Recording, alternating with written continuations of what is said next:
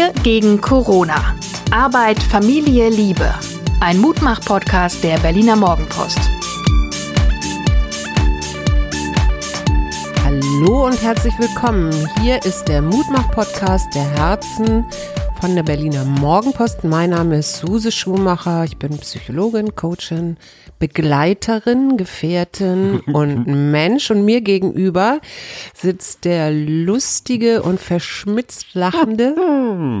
Hajo Schumacher, der Beglittene. Ist das, wenn du jemanden begleitest, ist dann der Begleitete ein Beglittener? Wäre Aber das hört sich Fall so passiv an. Titel, ja, wie es halt so ist. Ja, ich freue mich, dass wir heute bei Sonnenschein senden. Das macht unsere kleine Höhle, unsere kleine Studiohöhle gleich ein bisschen freundlicher. Sag mal immer, wenn du mit so Zettelstapeln ankommst. sind überhaupt keine Zettelstapel. Es sieht aber so aus. Es sieht so aus, als hättest du dich Zettel. vorbereitet. Ein bisschen. Okay, versuchen wir es erst nochmal kurz spontan. Die letzten 24 Stunden waren gemischt Einerseits war ich sehr glücklich wieder über unseren kleinen Abendspaziergang. Wir waren ja nun wirklich nicht weit weg, sondern wir sind hier so im Viertel durch die Straßen gegangen, die wir noch nicht kennen und haben uns über die Menschen und die Pflanzen und über alles gefreut. Und gleichzeitig sehe ich voller Besorgnis den Baum von meinem Fenster, der ohne Ende Blätter, ich nehme an, dass der so Trockenstress hat, abwirft. Und ich hatte eigentlich gerade vor, als ich nach Hause gekommen bin, äh, noch mal kurz da an, im nächsten Nachbarhaus zu zu klingeln und mal zu fragen, ob die den vielleicht regelmäßig gießen können. Ich habe es aber echt schlichtweg vergessen, muss ich gleich noch machen. Und das, du? Erstens habe ich jetzt gerade wirklich vor zehn Minuten ein ganz wesentliches vorletztes Kapitel weggeschickt und das letzte Kapitel ist schon, ich will nicht sagen fertig, aber so im 80% plus Stadium und ich merke, Leichtigkeit. Leichtigkeit, wirklich Rucksack runter, fühlt sich gut an. Klar, muss nochmal alles gelesen und verfeinert werden, aber so der, der grobe Klotz ist behauen und das fühlt sich einfach großartig an. Zweitens, Simone Buchholz, eine Krimi-Autorin, wohl bekannt, hoffe ich, die mir sehr geholfen hat, ohne es vielleicht gerade so gemerkt zu haben. Du warst ja mit dabei, ne? Wir hatten, mhm ich kannte Simone eigentlich nur so von Twitter und von unserer gemeinsamen Freundin Anja Görz. Und als ich irgendwann ganz verzweifelt war, habe ich sie einfach mal angefragt, weil ich wusste, sie schreibt auch Bücher. So, wenn du so richtig bis zur Unterlippe der Matsche steckst und nicht mehr weißt, kannst sie nicht mehr bewegen, ohne Angst zu haben, noch tiefer Den Wald vor lauter Bäumen nicht mehr siehst. So, genau. Die Schneise die Schneise und Simone hat ich keine Schneise da. Doch, doch, doch, Schneise ist wichtig. Das ist wie Urwald. Du haust einfach, ich weiß, du fängst jetzt wieder an zu heulen, weil man da Grünpflanzen köpft mit der Machete, aber es ist ja nur ein Bild. Also diesen Weg durchs Gestrüpp. Mhm. Und Simone hat das total brillant gemacht. Die hat gesagt, pass auf, du machst jetzt drei Haufen, A, B und C. So, also mit solchen Tipps. Und das ist in diesem Moment genau richtig. Nicht in Details verstricken, sondern weitermachen. So. Und Simone hat große Probleme zu Hause. Sie wohnt wohl relativ beengt zu arbeiten. Mhm. Und jetzt gibt es eine Autoreninitiative, die in England auch schon existiert. Die Leute connecten sich digital über Zoom mhm. und schaffen praktisch einen kollektiven Schreibraum. Mhm. Also als ob du so einen, ich sag mal, einen Bibliothekssaal hättest wo ja auch die Leute ganz ruhig sitzen und nur so ein ganz klein bisschen mit ihren Büchern und Papier rascheln oder sowas. Aber es ist eine ganz konzentrierte Arbeitsatmosphäre.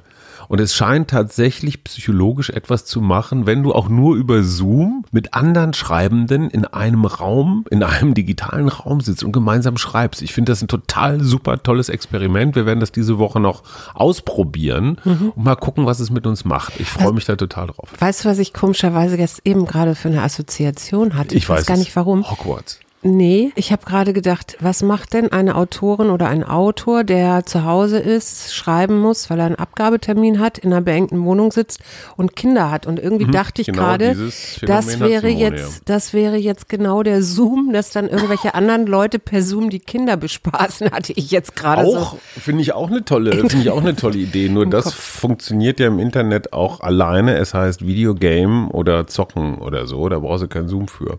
Ich habe auf jeden Fall noch mal geguckt, geguckt, was Güte eigentlich genau meint, weil ich finde, das ist so ein schwieriges hm, Wort. Gütebahnhof. Meint sowas wie freundlich, wohlwollend und nachsicht, eine nachsichtige Einstellung haben. Mhm.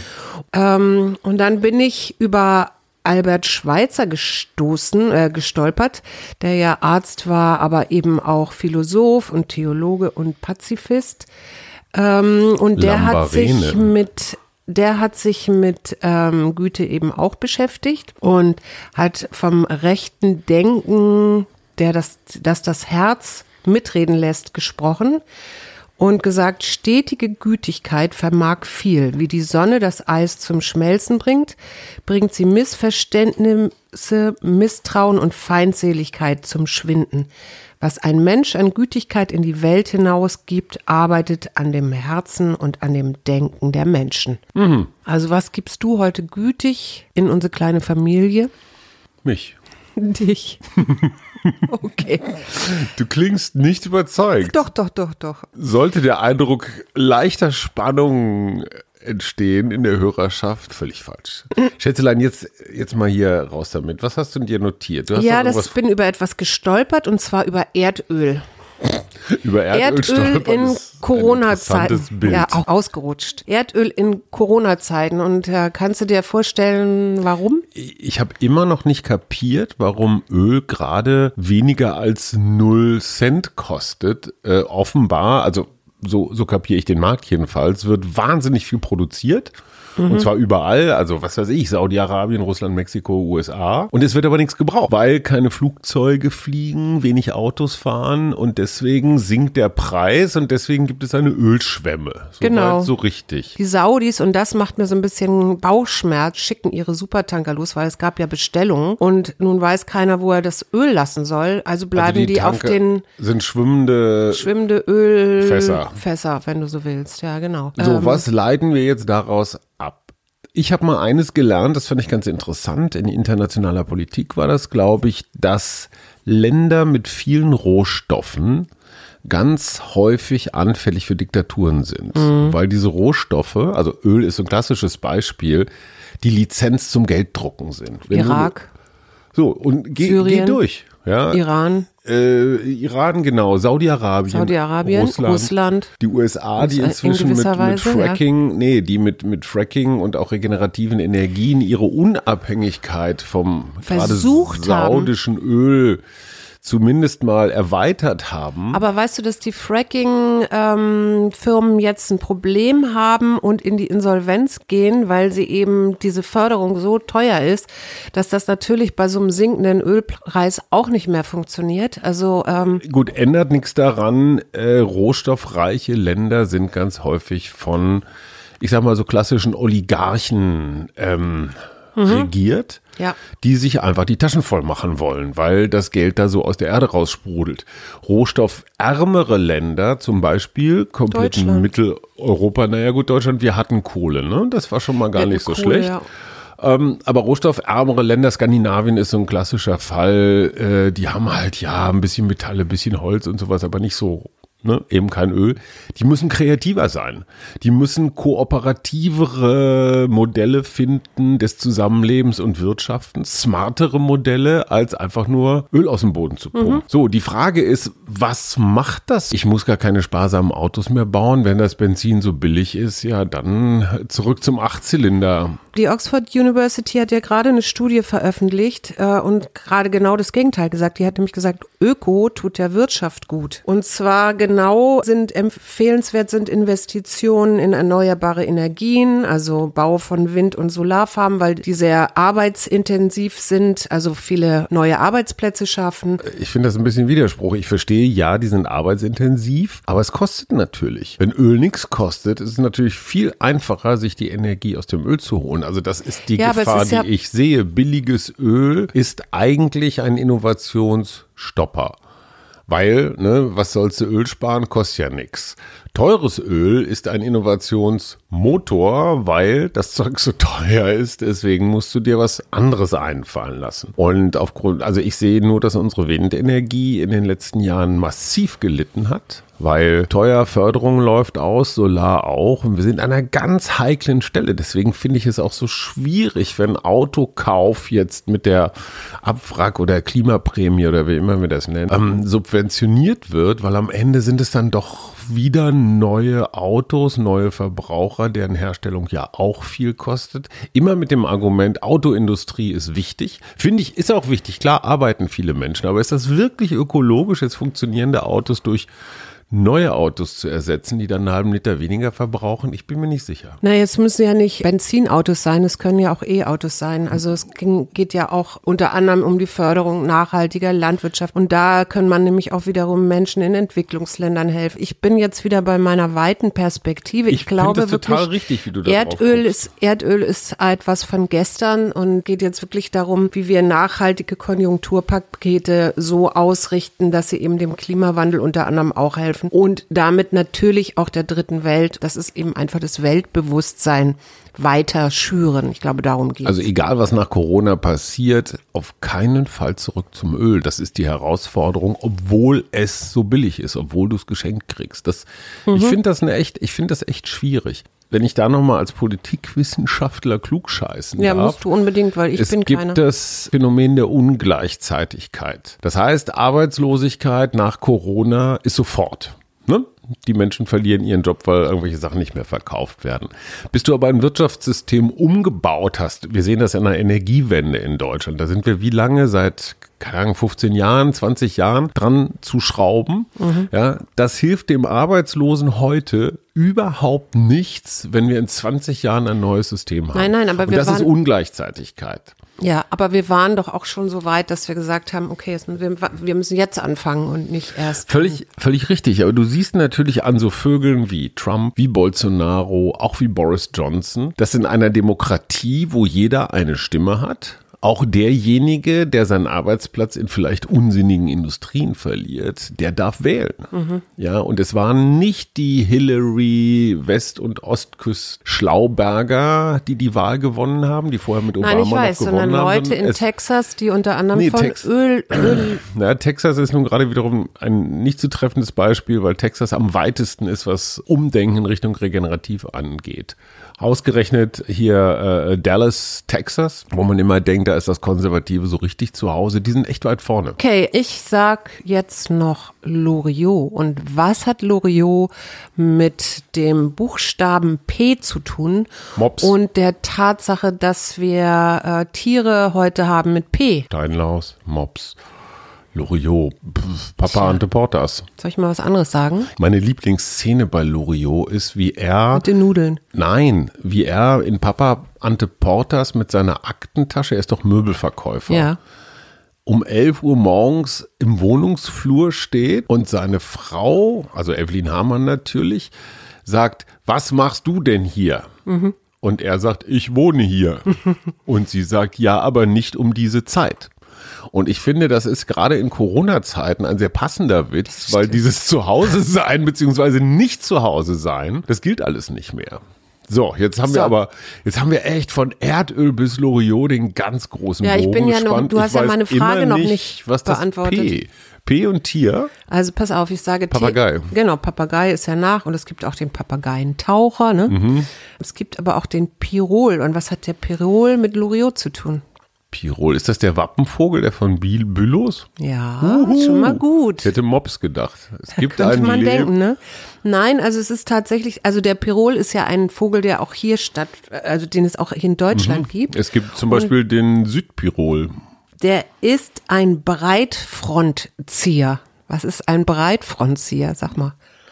Also wenn das ein Zugvogel ist, dann fliegt der Pirol nicht hintereinander oder auch nicht in der V-Formation, sondern die fliegen alle nebeneinander. Oh Gott, die armen Flugzeuge, die dir dann entgegenkommen. Oder die armen Tiere. ja, wie Vögel. heißt das? Breitfrontzieher? Ja, ein Breitfrontzieher. Ja, das klar, heißt, der in der überquert die Alpen Front. und der er- überquert die Sahara ohne Umgehungsorte. Also der fliegt direkt Warum? über die Alpen. Ja, frag, frag ihn, ich keine Ahnung. Aber es ist auf jeden Fall insofern Hallo, ganz spannend. Der hat ja so, ähm, der ist ja so gelblich. Also Natürlich. Du denkst ja ganz schnell, da sitzt so ein Kanarienvogel Vogel Denke ich im. immer, wenn ich einen Pirol sehe. Ist mein erster Gedanke. Ja, die gibt es Ich bei hab uns auch in Berlin. einen Hab ich gesehen. schon gesehen. Ich wüsste überhaupt. Du wüsstest groß nicht mal, wie der? Ist der so rufen, ne? spatz Drossel, ja, ein bisschen größer Geier. Amsel, glaube ich, so in etwa.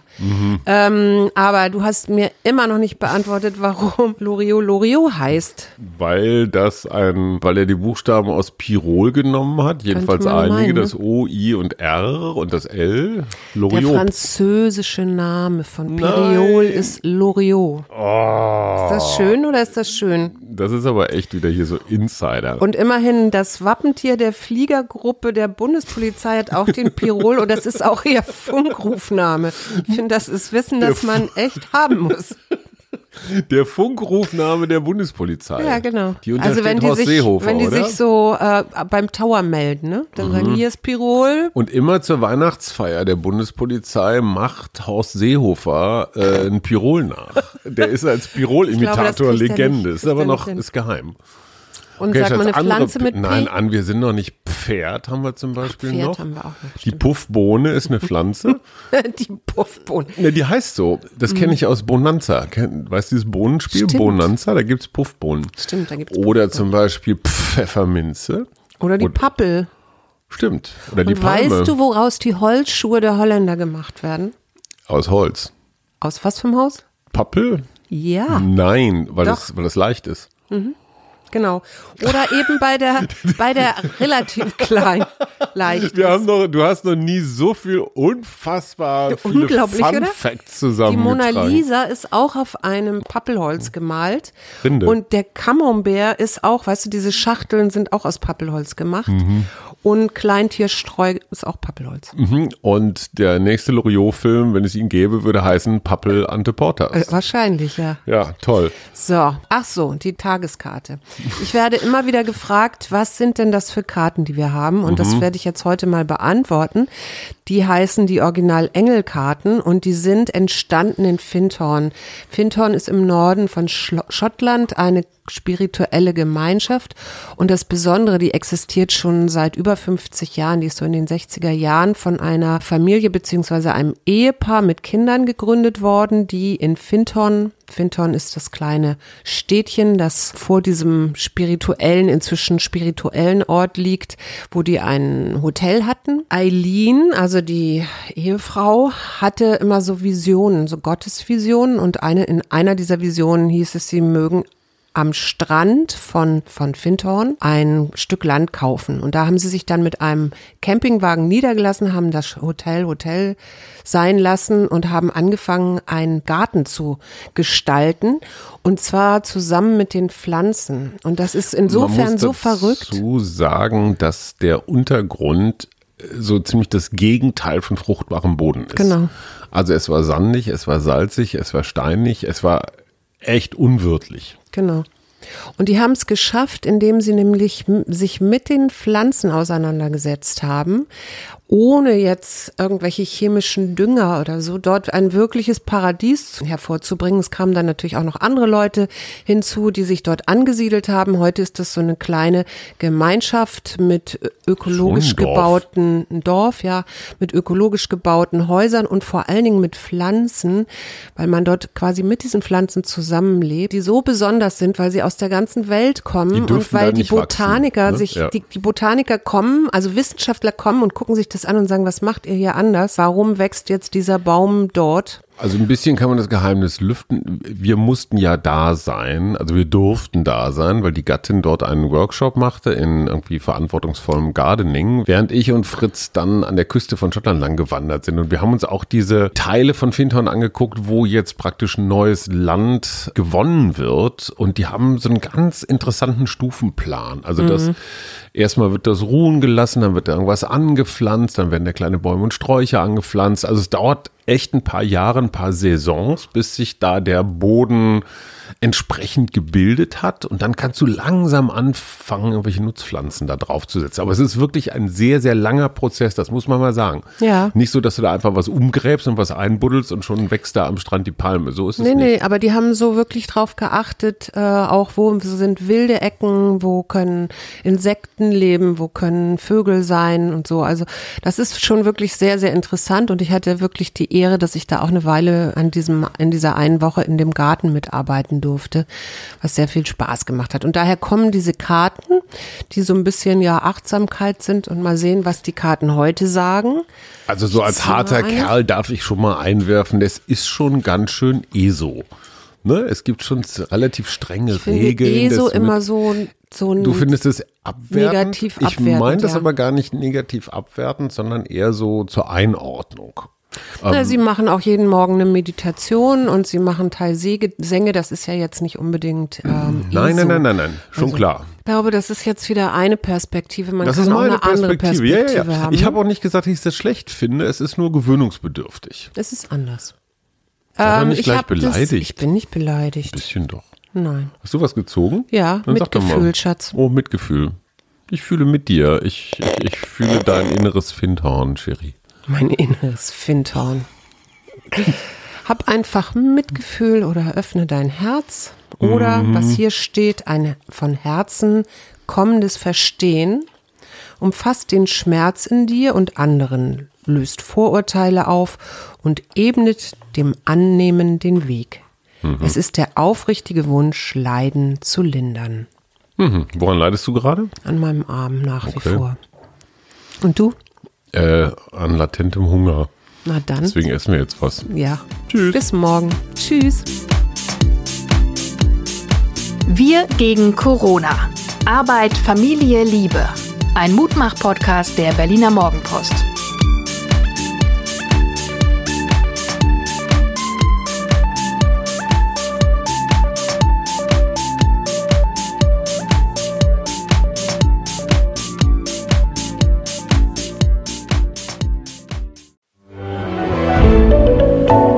Podcast von Funke.